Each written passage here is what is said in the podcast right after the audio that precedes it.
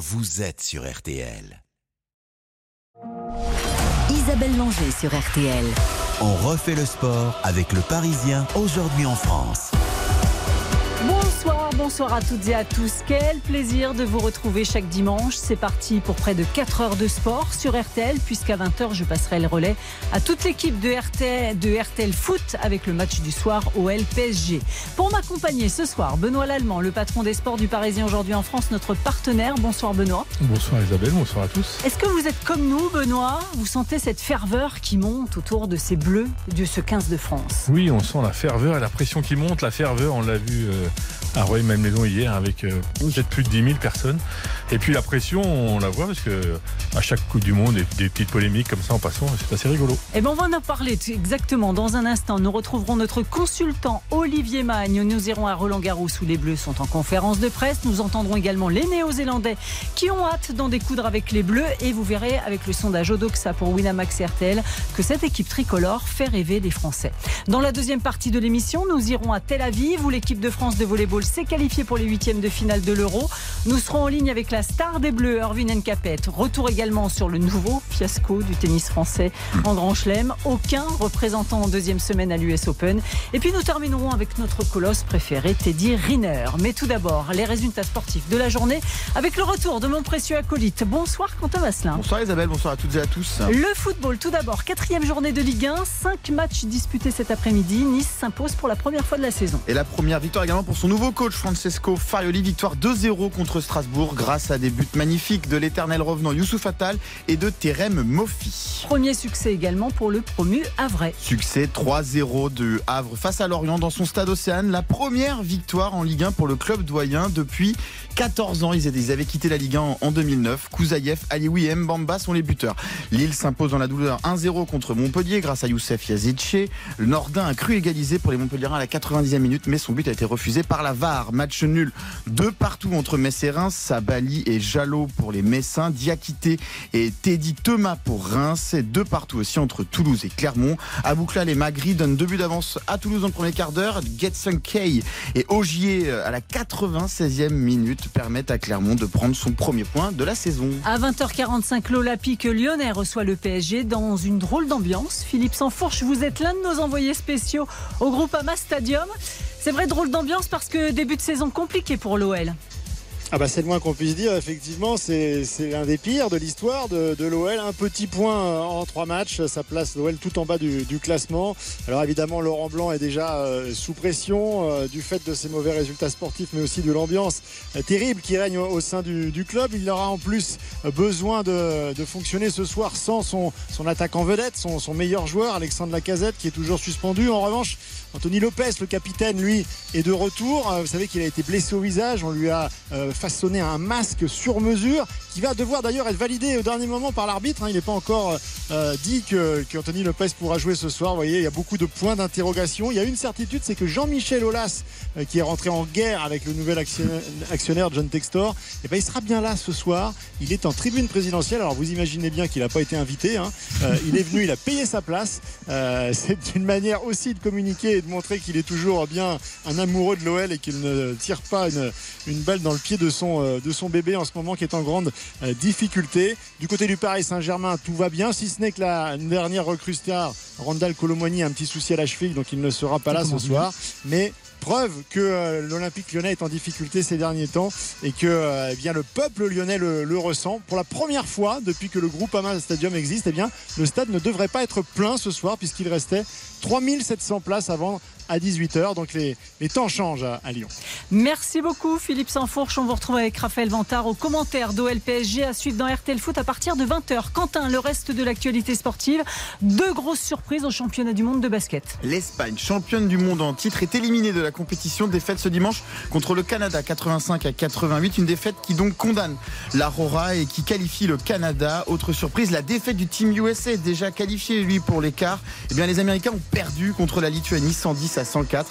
La Lettonie, bourreau des Bleus, bat le Brésil et se qualifie également, tout comme la Serbie, grâce à sa victoire contre la République dominicaine. Le programme complet des quarts de finale Serbie contre Lituanie, Italie face aux États-Unis, Allemagne, Lettonie et Slovénie, Canada. En cyclisme, 9 étape du Tour d'Espagne ce dimanche. Lennart Kmama euh, s'impose en solitaire à Alto Caravaca de la Cruz. Il a fait la différence dans l'ultime ascension du jour. Une étape euh, encore écourtée de 2 km par les organisateurs car l'une des routes était totalement boueuse à cause des intempéries. Au classement général, pas de changement. Sepkus reste en rouge. Lenny Martinez est toujours sur le podium à 1 minute et Remco Evenepoel est quatrième à 2 minutes 24. Autre course. Dire un tout petit mot, le spectacle offert par les organisateurs de la Vuelta n'est pas à la hauteur de ce que doit être un grand tour et ça doit poser question parce que franchement, euh, quand on a vu les images, c'est juste pitoyable. Quoi. Enfin, c'est pas une aire d'arrivée, euh, c'est pas et c'est pas la première fois que ça. En début de, de, tour, de, déjà, de Vuelta déjà. déjà hein. Evenepoel, le, le tenant du titre, est pas très content de l'organisation depuis le début. Il n'y a pas que lui, je crois. Mm. Ouais. Autre course du jour, la Bretagne classique, et c'est évidemment un Breton qui l'emporte, Valentin Madouas, le coureur de la groupe AMAF. DJ passe en premier la ligne d'arrivée à Plouet. Le champion de France devance Mathieu Burgodeau et Félix Groschartner qui complète le podium. C'est sa première victoire, je crois, avec le maillot bleu blanc rouge. Et félicitations à lui, il est natif de Brest. Enfin, en taekwondo, une Française brille à Paris à un an des Jeux. Althea Lorrain, médaillée de bronze en plus de 67 kilos au JO de Tokyo, remporte le Grand Prix de Paris. Gros rendez-vous du, du taekwondo. La Française en a profité pour faire un petit tour d'honneur, drapeau bleu, blanc, rouge sur le dos devant son public de Levallois-Perret. Et il y avait de la F1 et de la moto cet après-midi. Bonsoir Frédéric Veil. Bonsoir Isabelle, bonsoir Benoît. Spécialiste des sports mécaniques sur RTL. Commençons d'abord par la moto et le Grand Prix de Catalogne. Fred, marqué par l'impressionnante chute de Francesco Bagnaia. Oui, Bagnaia qui était euh, parti en pôle est sorti en tête du premier virage. Il a évité un strike hein, quand Bastianini a freiné trop tard et a percuté euh, Zarco qui lui a emmené Alex Marquez et Fabio Di Gian Antonio. Mais au virage suivant, eh bien, le champion du monde a fait un high side. Alors un high side, pour que je vous explique, c'est quand on passe par-dessus la moto. Là, il a lourdement chuté, il s'est retrouvé allongé sur la piste. Brad Binder n'a alors pas pu l'éviter, il lui a roulé sur les deux jambes.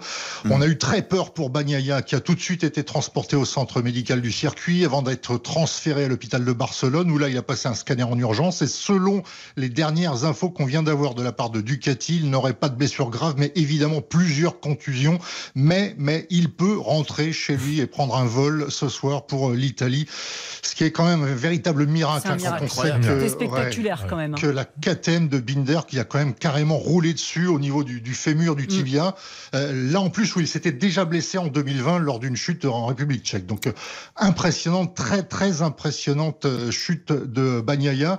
Euh, on verra s'il est en mesure évidemment de participer la semaine prochaine au Grand Prix de Saint-Marin. Même inquiétude pour euh, son euh, coéquipier Enea Bastianini, hein, qui lui aussi a chuté, qui souffre d'une fracture de la malléole au tibia gauche et d'une fracture à la main gauche. Pas sûr qu'on voit les deux pilotes Ducati la semaine prochaine sur le circuit de Misano. Oui, donc là il y a deux fractures. On se demande s'il participera au Grand Prix la semaine prochaine. Oui, incroyable. Ouais. Ouais. Ça rappelle les images de Simone Shelley, Fred. Je ne sais pas si vous vous souvenez, les tristes images de Simone Shelley. Les tristes images, exactement. Mmh. La victoire pour l'Espagnol Espargaro.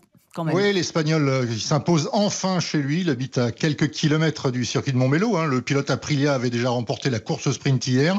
Euh, c'est seulement la troisième victoire en MotoGP hein, pour le Catalan de 34 ans qui avait l'an passé, rappelez-vous, été l'auteur d'une incroyable bévue lors de ce Grand Prix de Catalogne. Il avait levé les bras en franchissant la ligne en deuxième position derrière Quartararo. Seul problème, bah, c'est qu'il restait encore un tour à boucler. Et il avait finalement terminé cinquième devant son public. Et cette bévue l'avait poursuivi tout le reste de la saison. Là, Espargaro a fait une course parfaite et s'impose donc aujourd'hui devant l'Aprilia de Maverick Vignales et la Ducati de Jorge Martin et de Johan Zarco. Fabio Quartararo, qui était parti en fond de grille, termine septième. À noter que c'est la première fois qu'Aprilia fait un doublé en MotoGP. En Formule 1, Frédéric Veil a un record de plus pour l'un des boulonnables, Max Verstappen. Exactement, Max Verstappen, une nouvelle fois intouchable. Hein. Euh, parti derrière la Ferrari de Carlos Sainz, il a bah, patiemment attendu que l'Espagnol fasse une petite faute, ce qui est arrivé au premier virage du 15e tour, quand il a bloqué les roues de sa Ferrari. Max en a profité et Max a déroulé pour s'imposer avec 6 secondes d'avance sur l'autre Red Bull, celle de Sergio Perez. Le podium étant complété par Carlos Sainz. C'est la 47e victoire en Grand Prix pour Max Verstappen sa douzième cette saison, mais c'est surtout sa dixième d'affilée en une saison. C'est un des records qui manquait au pilote Red Bull, celui du nombre de victoires consécutives. Hein. L'ancien record était détenu par Sébastien Vettel, qui en avait obtenu euh, neuf. C'était lors de la saison 2013, lui aussi sur Red Bull. Verstappen, rappelons-le, avait déjà été le plus jeune pilote à débuter en Formule 1, le plus jeune vainqueur de Grand Prix. Il a aussi le record du plus grand nombre de victoires en une saison. Bah, il ajoute euh, une nouvelle ligne à son impressionnant CV et file tout droit bah, vers un troisième titre mondial d'affilée, un titre euh, qu'il peut décrocher. Ce sera dès le Grand Prix du Qatar début octobre.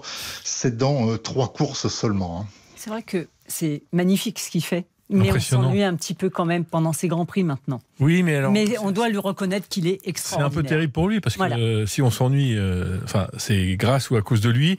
Mais en même temps, ce qu'il fait est assez exceptionnel pour qu'on le souligne et pour que, ben, voilà, il est en train d'écrire l'histoire de son sport et c'est un peu injuste de répéter à, longueur de Grand Prix qu'on s'ennuie. Qu'on s'ennuie, c'est vrai. Voilà, à ses adversaires euh, d'essayer de le titiller. Fred, rapidement. On ne s'est pas vraiment ennuyé quand même. Hein, lors de Grand Prix, il y a eu pas mal de batailles. Hein, non, non, c'est vrai. Fred, rapidement, euh, ça s'est mal passé pour les Alpines euh, ce week-end. Bon, écoutez, on savait que venir en Italie, ce serait compliqué pour Alpine dans ce qu'on appelle le temple de la vitesse de Monza. Alpine n'a pas de puissance. Hein.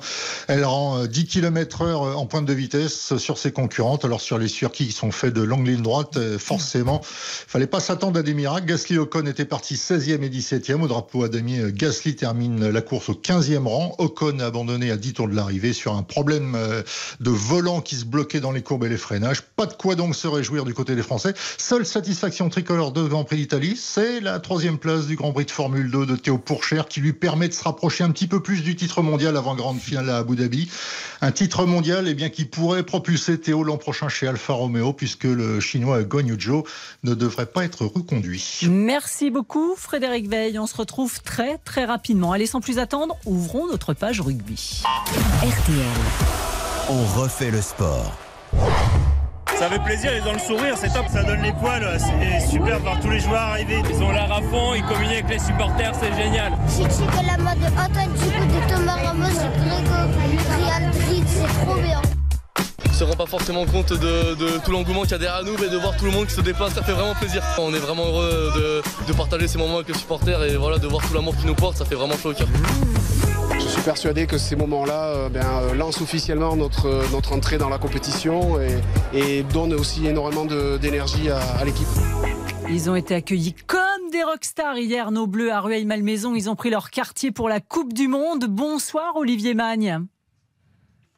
Olivier Olivier? Est-ce qu'on a Olivier? On va le retrouver. Euh, notre consultant RTL. C'est vrai, Benoît Lallemand, quel accueil réservé aux Bleus à Rueil-Malmaison. Ils étaient 10 ou 15 000 à peu près. Oui, Et c'est pas qu'on recommençait. Oui, exactement. C'est ce qu'on se disait. Euh, ça commence à peine. Ils viennent s'installer euh, à leur hôtel à Rueil. L'organisation a la bonne idée de faire une, une, cérémonie dans le parc à côté. On se demandait combien de spectateurs viendraient? 5000 peut-être. Ils étaient bien plus que ça. Et euh, on sentait une effervescence, une envie, euh, une impatience de voir euh, les Bleus commencer la Coupe du Monde. Et ils ont eu déjà une première réponse. Ils pourront euh, s'ils en doutaient, euh, compter sur le, soutien du public français et de toute la France. Et, en 2007, vous vous souvenez un peu? C'était pareil? C'était pire? C'était mieux? C'était comment? J'ai pas souvenir qu'il y avait, il y avait eu un tel engouement en 2007. Euh, il n'y avait pas 15 000 personnes ou 10 000 personnes pour, le, pour la cérémonie. mais après, c'est on va attendre le, match d'ouverture parce que évidemment en 2007 ça a été un peu plombé par la défaite contre l'Argentine lors du match d'ouverture. Mais c'est vrai, on a retrouvé Olivier Magne. Bonsoir Olivier. Bonsoir Isabelle, bonsoir à tous. On parlait de cet accueil de rockstar hier réservé aux Bleus à, Rueil-Malmaison. J'imagine que vous, l'ancien joueur du 15 de France, ça vous fait plaisir de voir euh, cet engouement autour de l'équipe. Ah oui, oui, évidemment. Hein. c'est vrai que c'est euh, euh, c'était attendu. On, sent évidemment qu'il y a une, une, émulation. Il y a voilà, il y a une équipe qui a su construire euh, voilà son, son capital euh, sympathie auprès de, du, du, public et aujourd'hui voilà les, les, les, joueurs sont accueillis en véritable rockstar et, et on espère pour eux évidemment que, que ce soutien durera le, le, plus longtemps possible. Alors cet engouement autour du 15 de France, on a voulu le mesurer à travers le sondage Odoxa pour Winamax et RTL. Bonsoir Gaël Slimane. Bonsoir Isabelle. Vous êtes le président de Doxa, Gaël, euh, et vous avez pu mesurer effectivement cette popularité et les chiffres sont incroyables. bah, c'est exceptionnel. Hein. Euh, déjà, s'agissant du 15 de France, on a 89% de bonnes opinions auprès de l'ensemble des Français, et on suit ça depuis des années maintenant. On est depuis quelques mois maintenant sur des niveaux exceptionnels. Et on observe aussi, on a sorti cette semaine un, grand sondage sur le rugby euh, avec Meta, et on a observé qu'on avait 58% des Français qui nous disaient qu'ils comptaient suivre cette Coupe du Monde. C'est près de 20 points de plus que ce qu'on observait pour la précédente au Japon il y a 4 ans. Même chose sur la popularité du 15 de France, on se situe une quinzaine de points dans notre sondage au-dessus du niveau de popularité que l'on observait à l'époque. Donc c'est sans commune mesure avec tout ce qu'on a pu observer jusqu'à présent en termes d'engouement et en termes d'attente. Un 15 de France, Gaël Sliman, qui semble indestructible et un sélectionneur, Fabien Galtier, qui est plébiscité.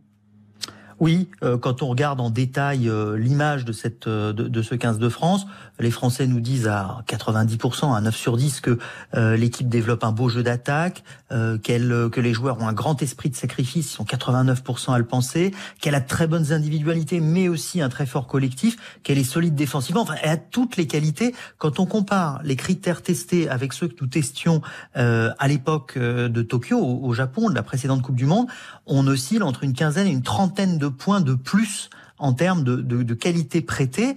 Et euh, on l'observe aussi pour le sélectionneur, euh, c'est un plébiscite, hein, Fabien Galtier, à 91% de bonnes opinions euh, auprès des Français. Olivier Magne, ça vous surprend ces chiffres? Non, pas, pas, du tout. c'est vrai que quand on voit la composition de cette équipe de France, il y a quand même des, des personnalités qui sont très attachantes. des garçons qui sont travailleurs, qui sont ah, décidément, on n'a pas de chance avec Olivier Mann. Qui sont euh, euh, des, des, des, personnes. Ouais. Allez-y, Olivier. Hein. Je crois qu'on a un petit problème de liaison avec vous. Euh, malheureusement. Je vais continuer avec Gaël Sliman. Une équipe de France qui est privée de plusieurs cadres qui sont blessés, comme Romain Tamac, mais ça semble pas préjudiciable pour les personnes que vous avez interrogées. Non, les amateurs de rugby, ceux qui, suivent le 15, euh, nous disent que, bon, bien sûr, c'est dommage, hein, mais que c'est une situation qui n'est pas si handicapante parce que le 15 de France dispose d'autres très bons joueurs à son poste. Ils sont une majorité de 54% à le penser. Donc même quand on est confronté à, des vents mauvais euh, comme euh, comme ce comme ce qui est arrivé à, à Romain Tamac, eh bien, ça n'altère pas la confiance dans cette équipe de France et ça, c'est remarquable. dernière question qui a été posée, Gaël Siman, sans surprise, Antoine Dupont est le chouchou des Français. Bah, on nous dit que le rugby est un sport magnifique avec euh, des valeurs collectives et que ce qui compte c'est le collectif. Et puis on a quand même une superstar, un Zidane ou un Messi si on transpose avec le foot. Et c'est Antoine Dupont. 33% euh, des Français le font, en font la superstar. Il arrive loin devant Thomas Ramos, cité à 7%, et les autres sortent à 6, 5, etc. Donc il est très très loin devant tous ses coéquipiers. Et c'est bien d'avoir aussi une fusée dans une équipe. Benoît Lallemand, c'est pas surprenant ça. Non, euh, rien de, de, de, ce qu'on entend là n'est surprenant. Ça fait quatre ans que cette équipe se construit, ça fait quatre ans qu'elle accumule des victoires. Hein. Ça fait quatre ans qu'elle développe un jeu spectaculaire, un jeu qui fait envie. Donc euh, voilà, c'est quelque chose de construit et c'est d'autant plus construit que son sélectionneur a planifié tout ça. Donc euh, jusque là, tout va bien. On sent bien que les Français sont en totale osmose avec cette équipe de France. Il faut maintenant qu'elle se frotte à la réalité de la compétition et on espère que l'enthousiasme sera confirmé euh, vendredi soir prochain et puis dans les deux mois qui viennent. Allez, merci beaucoup Gaël Sliman. Le 15 de France, dont le sélectionneur Fabien Galtier et Antoine Dupont notamment, le capitaine, était en conférence de presse il y a quelques minutes à Roland Garros. Julien Fautra, vous êtes sur place oui, Isabelle, bonjour à tous, bonjour Olivier. Et d'entrée de jeu, Julien, la polémique du jour, euh, Benoît, on en parlait euh, hors antenne, qui concerne le deuxième ligne Bastien Chalureau, appelé vendredi en équipe de France pour remplacer Paul euh, Villemc, blessé. Son passé judiciaire fait débat. Le deuxième ligne de Montpellier a été condamné à six mois de prison avec sursis pour des faits de violence à caractère raciste remontant à 2020. Des faits que le joueur réfute. Il dit avoir fait appel de sa condamnation. deux députés LFI ont décidé de saisir la ministre des Sports laquelle s'est entretenue ce matin avec le président de la fédération, Florian Grill, et dans un communiqué a rappelé qu'il faut laisser la justice faire sereinement son travail dans le respect de la présomption d'innocence. Elle a également tenu à réaffirmer qu'être sélectionnée en équipe de France, c'est représenter les valeurs républicaines d'égalité et des fraternités. Mais Julien Fautra, la polémique est tout de suite venue sur le tapis, j'ai envie de dire, de cette conférence ah de presse. Immédiatement. On a l'impression que c'est aujourd'hui qu'on entre dans la, Coupe du Monde. Et bien la première question euh, porte sur cette polémique, cette polémique portée par, euh, des députés la France Insoumise. Euh, Fabien Galtier, sélectionneur, a dit qu'il maintenait sa confiance en Bastien Chalureau et Antoine Dupont, le capitaine, également. Écoutez leur toute première réaction, c'était il, il y a vraiment quelques minutes. Depuis 4 ans, le racisme n'a pas sa place dans notre équipe, il n'a pas sa place dans le rugby. L'intégrité est une valeur fondamentale de notre équipe, de notre sport.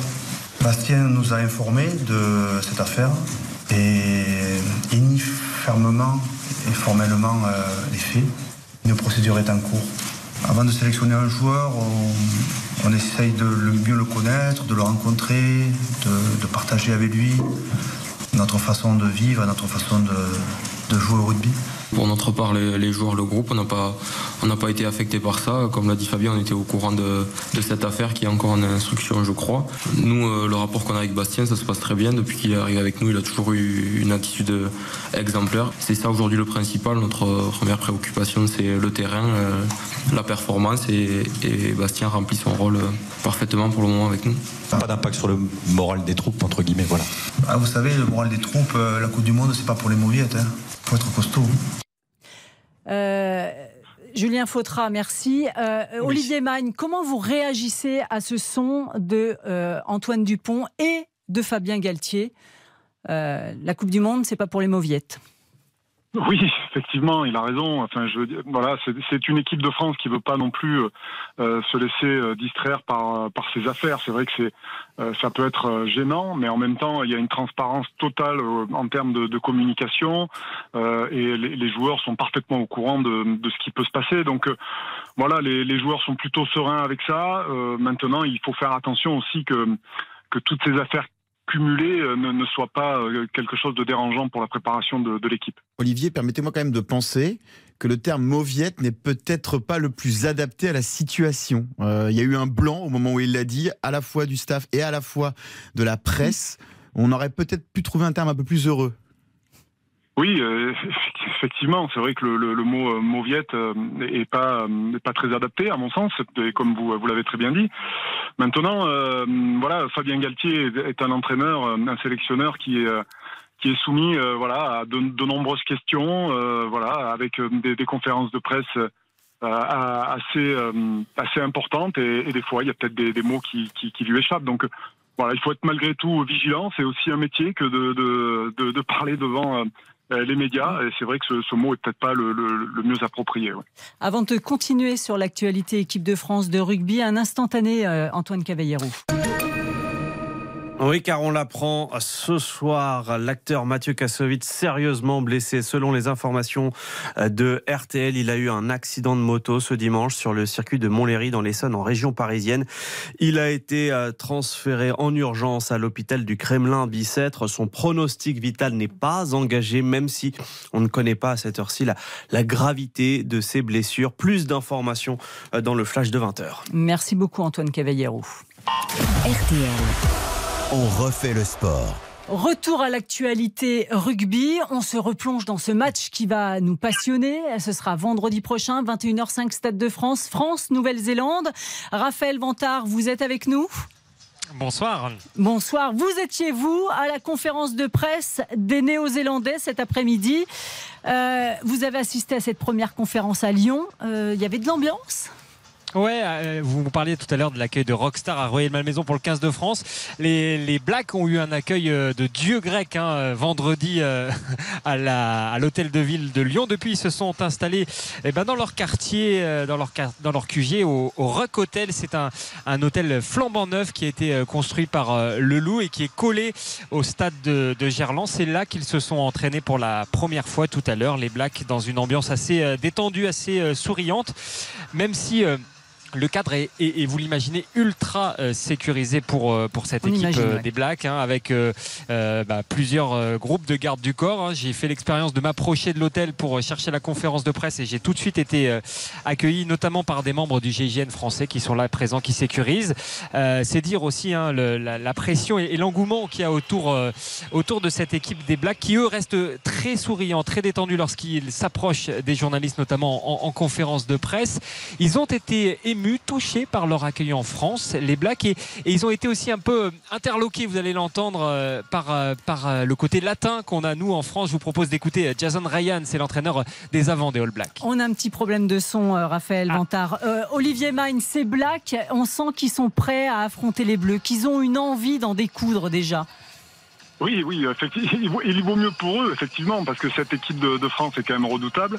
Euh, et les All Blacks n'ont pas euh, préparé, je dirais, euh, la compétition peut-être dans, dans de très bonnes conditions. Ils ont subi une sé- sévère défaite contre les, euh, les Sud-Africains il y a encore quelques semaines. Et c'est vrai que voilà, la, la, la semaine ne sera pas de trop pour bien préparer cette Coupe du Monde et, et vraiment euh, sentir un petit peu toute énergie qui se dégage autour de, de la compétition. Donc euh, ça va être euh, évidemment des, des All Blacks euh, qui vont euh, bah, bah, défier cette équipe de France dans de bonnes conditions. Mais je pense pour autant que cette équipe de France est, est supérieure à, à ces, à ces All Blacks. Benoît Lallemand. Oui, Olivier a raison. euh, On parle de sourire euh, pour les All Blacks. Euh, Reste à savoir si c'est des sourires de façade ou pas. Parce que, évidemment, la lourde défaite pour le dernier match avant, avant la Coupe du Monde face à l'Afrique du Sud doit peser dans les têtes. Et, euh, et si on parle de pression pour l'équipe de France, euh, je crois que la Nouvelle-Zélande a elle aussi une énorme pression. Olivier? Oui, tout à fait. Les, All Blacks sont, sous pression. C'est une équipe qui, depuis euh, maintenant la dernière Coupe du Monde, euh, avait été él- éliminée en demi-finale contre, euh, l'Angleterre et qui, depuis la dernière Coupe du Monde, a des performances quand même très mitigées. Elle n'a pas su renouveler les joueurs mythiques hein, qu'elle avait dans, ses rangs, des Mako, des Karian Reid, des Mahanounou, des, Carter. Et donc, elle a aujourd'hui une équipe qui est relativement moyenne, on va dire, par rapport à ce que, cette équipe All Black a l'habitude de, de présenter. Donc euh, voilà, il- c'est, euh, ce sera un match in- intéressant à, plus d'un titre, savoir si cette équipe All Black est, euh, est capable de voilà de se remobiliser pour une telle compétition. Mais j'ai quand même des, doutes sur sur la performance des, des Néo-Zélandais. Alors, pour terminer, messieurs, je vais vous demander un petit pronostic pour France All Black. On va commencer par Julien Fautra, qui est à Roland Garros avec les Bleus. Julien, un petit pronostic. Moi, je pense que la France met plus de 30 points et que les Blacks en mettent moins de 15. Raphaël Vantard à Lyon. Moi, je pense que ça va être serré, 30 à 25. Allez, Olivier Magne, on compte sur votre expertise. Et moi, je, je donne un score de 42 à, à 15 pour euh, voilà pour les Blacks et euh, 42 évidemment pour les pour les Français. Merci beaucoup. On écoutera vos. Ah, Benoît, hein il avait envie de pronostiquer. Non, j'avais juste une petite statistique, pardon, qui fait plaisir à rappeler. Tous les 12 ans, depuis que la Coupe du Monde existe, la France va en finale de la Coupe du Monde. Et euh, 80. oui, et 2011 Oui, Ouais. et, et- et donc 2023. Donc la France gagne contre euh, les Blacks en match d'ouverture. On la retrouve en finale. Merci beaucoup Olivier Magne. On vous retrouve notamment Merci, vendredi aux Isabelle. commentaires du match d'ouverture de cette Coupe du Monde, le fameux France-Nouvelle-Zélande, coup d'envoi 21h05. Ce sera à suivre bien évidemment en direct et en intégralité sur RTL de 20h à minuit. Vous écoutez RTL, il est 19h42. À suivre le fiasco des Bleus tricolores à l'US Open et surtout notre invité qui nous attend, Erwin Nkapet, en direct de Tel Aviv avec l'équipe de France qualifiée pour les huitièmes de finale de l'Euro de volley. On refait le sport. Avec le Parisien aujourd'hui en France. Isabelle Langer. RTL, On refait le sport avec le Parisien, aujourd'hui en France. Isabelle Langer. Et à un an des Jeux Olympiques, il y a des champions olympiques qui sont en mission au championnat d'Europe. C'est l'équipe de France de volleyball. Le championnat a démarré cette semaine et pour les Bleus, tout se passe bien pour le moment. Trois matchs, trois victoires et un billet dans la poche pour les huitièmes de finale. Le dernier match de poule, c'est demain à 16h contre la Roumanie. Une équipe de France qui a retrouvé Benoît Lallemand, son magicien Erwin Nkapet après quasiment quatre mois sans jouer. La star des Bleus a disputé hier un match complet contre Israël. Et il est avec nous ce soir. Bonsoir Erwin. Bonsoir, bonsoir. Ravi de vous retrouver dans On refait le sport. Ça fait du bien de vous entendre et puis surtout ça a fait du bien de vous retrouver sur les parquets. merci, merci beaucoup. Moi aussi, ça me, ça me manquait beaucoup. Ça me manquait beaucoup. Ça faisait un bout de temps que, que j'avais pas joué. Et ça m'a fait, ça m'a fait du bien de, de retrouver les, les copains sur le terrain. Il y avait des fourmis dans les jambes, dans les bras. Non, non, mais euh, c'est vrai que c'est, je pense que c'est la période la plus longue de, de ma carrière euh, sans jouer au volet. Donc c'est vrai que il y a le rythme à reprendre, les sensations, etc. Donc c'était un peu, un peu compliqué, mais on, je le savais. Le, le- on en avait discuté avec le staff avant, et donc il faut pas être impatient et il faut prendre son temps, tout simplement. C'était difficile euh, ce retour, Erwin? Ben, c'est surtout au niveau du rythme, en fait. C'est surtout au niveau du rythme, et d'autant plus que ben, on a joué contre le pays d'Israël, donc euh, une salle pleine. Et donc, c'est vrai qu'il y avait, il y, avait, il y avait énormément de monde, énormément de bruit. Donc, pour un, pour un retour après quatre mois, c'était pas le, le, le, match le plus simple. mais, euh, mais bon, on a gagné, c'est le plus important. En même temps, le monde et le bruit, ça vous fait pas peur, ça vous stimule souvent, non? Non, c'est ça. c'est ça, pardon. Mais, euh, mais c'est vrai qu'après quatre mois, quand même, ça aurait, été, ça aurait été un peu plus simple de jouer dans une salle où il y, avait un peu moins de bruit. Alors, le billet pour les huitièmes de finale, Orvin, il est dans la poche, je le disais. Le plus dur, il reste à venir, car vous êtes venu avec de fortes ambitions à 7 euros. Hein. Bah ouais, c'est clair. Le, le, dernier euro qu'on a gagné, c'est en 2015. Hum, ça remonte. Hein. ça remonte. On a vraiment envie de faire une une bonne performance pour 7 euros et aussi euh, bah, c'est la dernière compétition officielle avant les Jeux. Donc euh, c'est important aussi de, de marquer les esprits. Est-ce que je me trompe si je vous dis qu'aujourd'hui vous vivez, vous jouez, vous dormez avec un seul objectif en tête, ces Jeux à Paris? Bah, c'est sûr que c'est sûr que ça va être la compétition d'une vie hein, pour nous. Euh, je pense que notre groupe arrive euh, à maturité depuis un, bout de temps et que pour euh, c'est possible que pour pas mal d'entre nous ce soit les derniers jeux aussi. Donc c'est sûr qu'on y pense énormément et on va se préparer pour aller défendre notre titre. Vous êtes en train de nous dire que ce sera votre dernière compétition avec l'équipe de France, euh, Erwin Ngapet? Non, mais j'ai dit les derniers jeux. J'ai dit peut-être les derniers jeux. Ah. Pas la dernière compétition, mais. Teddy Riner, il va, va jusqu'en 2028, lui. Hein c'est vrai Mais vous êtes plus jeune. non, mais on, va, on verra, c'est vrai. On verra. Nous, nos saisons sont très très longues. Mais euh, on verra, mais c'est possible que, que, ce soit les derniers jeux pour pas mal d'entre nous. Donc euh, on a vraiment envie de, de, faire euh, un gros résultat. Et vous la sentez comment, cette équipe de France que vous avez retrouvée sur 7 euros là? Vous, vous êtes confiant ben, on est bien, on est bien, on s'est bien préparé physiquement. Euh, on a eu pour, euh, on a eu l'occasion de faire du turnover et ça, ça a été important parce qu'on n'a pas fait la VNL pour. Euh, on a fait du turnover sur la VNL. Sur la Ligue nationale, la, la, Ligue, des Nations. Donc ça nous a, ça nous a permis, je pense à tous, de, de pouvoir arriver pour 7 euros assez frais physiquement. Et ouais, on est bien. On, on, on a fait des bons premiers matchs de poule une bonne entrée en compétition. Après, comme vous l'avez dit, le plus dur, euh, le plus dur arrive. Et puis surtout, on a l'impression que c'est toujours euh, la familia, quoi. C'est l'équipe de France, c'est voilà, c'est une bande de copains, ça sourit toujours sur euh, le parquet, et, ça, c'est un peu la force de cette équipe de France. Ouais, c'est sûr que notre la vie de la vie de, notre groupe est, super importante. On, se nourrit de ça, et sur le terrain, sur le terrain, ça se ressent beaucoup. C'est une grosse force qu'on a. Vous avez signé à Ankara en Turquie pour la saison à venir. Arvin, vous quittez l'Italie. Il y avait une raison de vouloir changer. Euh, c'est encore une fois les Jeux Olympiques qui sont un petit peu le lien de tout ça?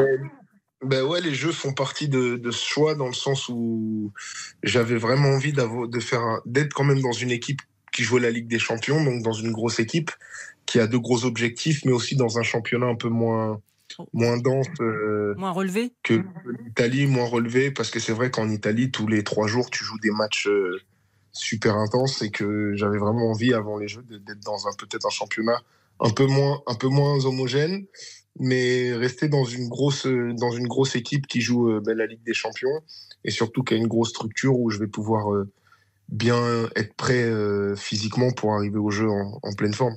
Vous, intégrez un championnat quand même où le public est, est bouillant, va y avoir des grosses ambiances. C'est bien, ça va mettre en forme par rapport au jeu. Exactement, ça peut être euh, un petit peu euh, formateur pour vous avant de, de, faire les jeux à la maison devant le public qui n'attend que ça. Ouais, c'est sûr, c'est sûr. Puis jouer dans des salles pleines où il y a du bruit, moi c'est quelque chose que que, que j'aime beaucoup, où il y a où il y a une ferveur autour de, de l'équipe, de l'équipe pardon. Donc non, je suis très content d'aller là-bas. Ça va être une nouvelle expérience après, euh, après Modène.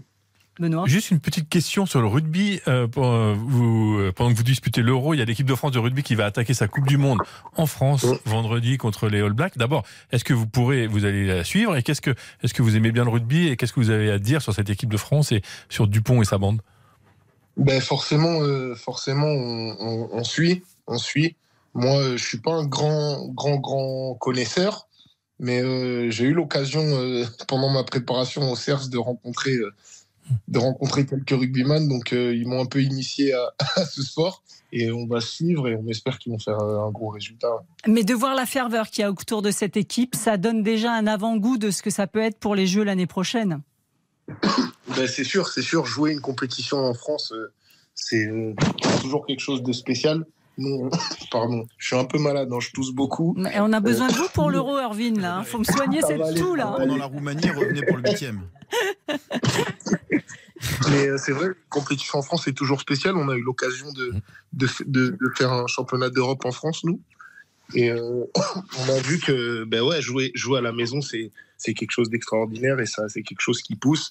Donc euh, ça va être un ça va être vraiment quelque chose d'exceptionnel et c'est c'est carrément dur de se préparer en fait mentalement à, à voir ce qu'on va vivre, mais on va regarder les rugbyman et on va s'en on va s'imprégner de tout ça pour pouvoir essayer de se préparer pour les Jeux l'année prochaine. Merci beaucoup, Erwin Capet, d'avoir été avec nous ce soir. Un petit, un petit verre d'eau, là, ça va faire du bien. Un peu ouais. Et plein de belles choses pour la suite de cet euro. J'espère qu'on se reparle dans deux semaines avec une belle médaille d'or autour du cou. Merci beaucoup, au revoir. À bientôt. Vous écoutez RTL et À vous bientôt. avez bien raison. Juste après une courte pause, nous parlons du nouveau fiasco du tennis français à l'US Open. RTL, on refait le sport jusqu'à 20h. Isabelle Langer sur RTL. On refait le sport avec le Parisien aujourd'hui en France. Benoît, Quentin, c'est malheureusement devenu une rengaine quand on parle de tennis cette année. L'US Open attaque sa deuxième semaine et encore une fois, il n'y a plus aucun représentant tricolore encore en lice. Ils étaient pourtant 24 hein, sur la ligne de départ, hommes et femmes confondus. Aucun n'est parvenu à se qualifier pour les huitièmes de finale. Sans plus attendre, retrouvons l'envoyé spécial de RTL à New York. Bonsoir Christophe Taureau. Bonsoir Isabelle, bonsoir à tous. Ça fait mal quand même Christophe. 24 au départ, 0 après une semaine. Oui, oui, ça fait mal, mais euh, moi j'ai quand même envie de, de, croire que, que l'avenir du tennis français sera sera rose dans les deux trois ans à venir, parce que l'information que vous avez donnée, qui est à savoir qu'il y avait 24 représentants français dans le tableau, c'est un chiffre extrêmement important et notamment dans le tableau masculin, ils, ils étaient 17 joueurs français, dont une wildcard, trois joueurs qui se sont qualifiés, Hugo Gaston, Titouan Droguet, Enzo Quaco, on avait également un, un Lucky Loser, Arthur Cazot. Donc les joueurs français sont là en nombre. C'était la, la deuxième nation la plus représentée derrière le, tennis américain qui avait 19 joueurs dans le tableau. Donc j'ai envie de vous dire que ça part de là. Être déjà présent en nombre, c'est la chose la, la plus importante. Alors oui, au terme des performances, ça n'a pas encore euh, été ça, mais il y a quand même des des, des raisons euh, d'espérer. Je, je, pense qu'on va qu'on va en parler. Mais oui, c'est vrai. Et quand on regarde l'histoire euh, du tennis depuis 1968, depuis le, le début de l'ère professionnelle, c'était seulement la la quatrième fois que ça arrivait qu'il y ait une saison où aucun joueur français, là aussi, hein, on parle du tableau masculin, aucun joueur français ne ne, ne parvienne en, huitième de finale. C'était en 69, en 78 et en 2000 et en 2021. L'année dernière, on avait eu un, un petit coup de cœur ici à l'US Open avec Corentin Moutet qui était allé en huitième de finale, mais sinon ça avait été des, des saisons effectivement euh, assez tristes. Benoît? Oui, là où Christophe voit des raisons d'espérer. Moi, mais je vois le verre- je verre à je moitié moi, je vois des raisons mal. de désespérer, en fait, parce que le constat, on le fait à chaque grand chelem. Je crois que, si je me trompe pas, sur les quatre grands chelems, il y a eu un, une joueuse, en l'occurrence, enfin, un, un Français ou une Française en huitième de finale, c'est Caroline Garcia. Caroline Garcia, qui l'an passé était en demi-finale. Australie, ouais. Voilà. Voilà. Qui Euh, sombre. qui match sombre. après et, match. et- et- et honnêtement, ce constat est désespérant. Euh, ce constat est désespérant parce que euh, les années suivent, se ressemblent de plus en plus. Le, tennis français s'enfonce en, grand chelem au moins et que personne ne réagit. Donc euh, voilà, je trouve ça assez désespérant. Et même s'ils sont nombreux au départ, l'important c'est d'être nombreux au départ, mais c'est d'être quelques-uns à l'arrivée et ils sont plus jamais quelques-uns à l'arrivée. Et on va nous parler d'Arthur Fils. Il a perdu contre Arnaldi, qui est un joueur de sa génération. Arnaldi, là, il joue en huitième de finale face à Alcaraz. Et lui, il y est en deuxième semaine. Et c'est cette génération, la fameuse génération Arthur Fils, euh, enfin, ça, ça va pas, ça va pas. Il a gagné qu'un match en grand chelem, le Ah, mais- petit. Et on le monte déjà comme un. Christophe, défendez-vous. son- Ah mais oui, je suis obligé de défendre Arthur Fils. Il n'a que des 19 ans. drappeurs, C'est le joueur. C'est Euh, le joueur, c'est le joueur le plus jeune, c'est le joueur le plus jeune du top 50. À 19 ans, il est 46e mondial. il a remporté son premier titre ATP. Cette Oui, année à à Lyon, Lyon. c'est un joueur qui gagne. Il a remporté aussi son premier match ici en 5-7. Euh, son premier match en Grand Chelem et c'était une performance parce qu'il jouait contre Talon Griekspoor, le néerlandais qui est euh, Qui est 24e 24e, mondial. bon, Donc c'était un crack non mais plus, le oui, faut pas- bah c'est mais si quand même, c'est un super joueur, il a fait un, un super été. Donc franchement, il est il est en pleine progression, c'est un joueur qui a un tempérament euh, formidable hein, Arthur Fils. Il est formidable, Arthur Fils, mais n'en faisons pas un champion avant qu'il ne soit. Je- il n'est pas un je- n'en fais pas du tout un- espoir prometteur. et, et la France ne peut pas se reposer que sur des espoirs comparaison évidemment avec avec Carlos Alcaraz elle est extrêmement euh, difficile parce que c'est un ovni Carlos Alcaraz un joueur qui devient numéro un mondial en deux saisons ce n'est jamais arrivé dans l'histoire du tennis pourquoi la France n'a plus d'ovni, laissez en fait un peu de temps Pourquoi la France n'a Laissez- plus d'ovni La France organise un grand chelem, pas l'Espagne. La France a des moyens colossaux. La fédération française, elle est Et sur un tas d'or et ça ne couvre ses sert à pépites. rien pour le haut niveau. C'est désespérant. Je, je- non, je suis pas sûr que ce soit désespérant parce qu'on sort d'une d'une génération euh, qui était qui était formidable avec les, les, les Gasquettes, son gars euh, Simon, mon fils, et ça prend du temps de, de renouveler une nouvelle génération. Et franchement, avec un, un Arthur Fils ou un Lucas Van Haché, on, on a deux joueurs qui sur, je sais pas, peut-être les, les 24 ou, ou 36 mois à venir vont vont, vont vraiment s'affirmer. Et moi, je crois que c'est des joueurs qui peuvent s'installer clairement dans le top 20 et peut-être plus loin. Mais oui, ça prend du temps. 20 Chaque joueur, veut, Christophe, chaque- c'est des top joueur- 5, c'est des demi-finalistes, c'est des finalistes. de il faut, il faut, il faut y y aller étape, il faut y aller, mais il faut y aller étape, il faut y aller étape par étape. Chaque joueur a son chemin. Voilà, tout le monde Qui ne ne peut pas, ne jamais peut en pas finale de Grand devenir Chelem, top, mais top. oui, ils ont tous un chemin. Tom ne- Tom- tout le monde ne peut pas devenir top 10 en, en 3 minutes, c'est impossible. Et justement, pour terminer rapidement, Christophe, euh, du côté des cadors, ça donne Oui. quoi?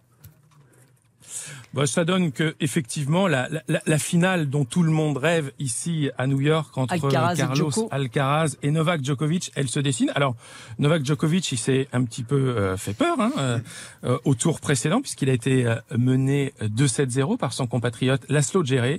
Et là, il y a eu un moment absolument incroyable où ça a été vraiment le Novak Djokovic que l'on connaît en tout début de troisième manche. Il y a eu une vingtaine de minutes avec des jeux d'une intensité folle et en 20 minutes, il a fait plier physiquement son adversaire qui derrière était complètement cassé en deux et a perdu le, match en, en 5-7. J'étais au bord du cours, c'était absolument incroyable. Et donc il est là, Novak Djokovic, et tout le monde ici à New York euh, croise les doigts pour que il retrouve une troisième fois cette année en Grand Chelem Carlos Alcaraz, ce serait en finale, qui lui euh, avance tranquillement dans son tableau, même s'il a perdu une manche contre Daniel Evans euh, hier. Mais ce serait évidemment euh, un sommet après le, le sommet de la finale de Wimbledon, le match extrêmement étrange de Roland Garros. Et puis on peut aussi préciser qu'ils se sont affrontés cet été, c'était au tournoi de Cincinnati, Un- un match de dingue. finale absolument atom- atomique que Novak Djokovic avait fini euh, par gagner alors que Carlos Alcaraz avait eu balle de match. Merci beaucoup Christophe Taureau. On se donne rendez-vous justement la Merci. semaine prochaine. On espéra, on espère parler de Djokovic Alcaraz. Oui, il y a Mahu Herbert en, En quart de finale de Bravo, double. l'éternel. Merci beaucoup Christophe Taureau, envoyé spécial de RTL à l'US Open. Avant de nous quitter, Benoît Lallemand, qu'est-ce qu'on pourra lire demain dans les pages de sport du Parisien? Évidemment du OL PSG, un peu de rassemblement des Bleus avec un Mike sur Mike Maignan qui est retourné à Villiers-le-Bel, le club de son enfance, du rugby avec euh, euh, la conférence de presse, la polémique et puis un, un petit peu de- des, des dessous d'une cérémonie d'ouverture de vend- vendredi prochain et puis un focus sur la Vuelta, on en parlait, euh, ce, ce tour, ce grand tour qui n'en est pas un. Merci beaucoup euh, Benoît Lallemand, le Parisien que les abonnés numériques peuvent lire dès 22h30 sur leur tablette. Merci à Boris Andreas et Quentin de m'avoir accompagné ce soir. Dans un instant, vous retrouvez la joyeuse bande de RTL Foot à 20h45 au LPSG. Isabelle Langer sur RTL. On refait le sport jusqu'à 20h. Avec le Parisien aujourd'hui en France.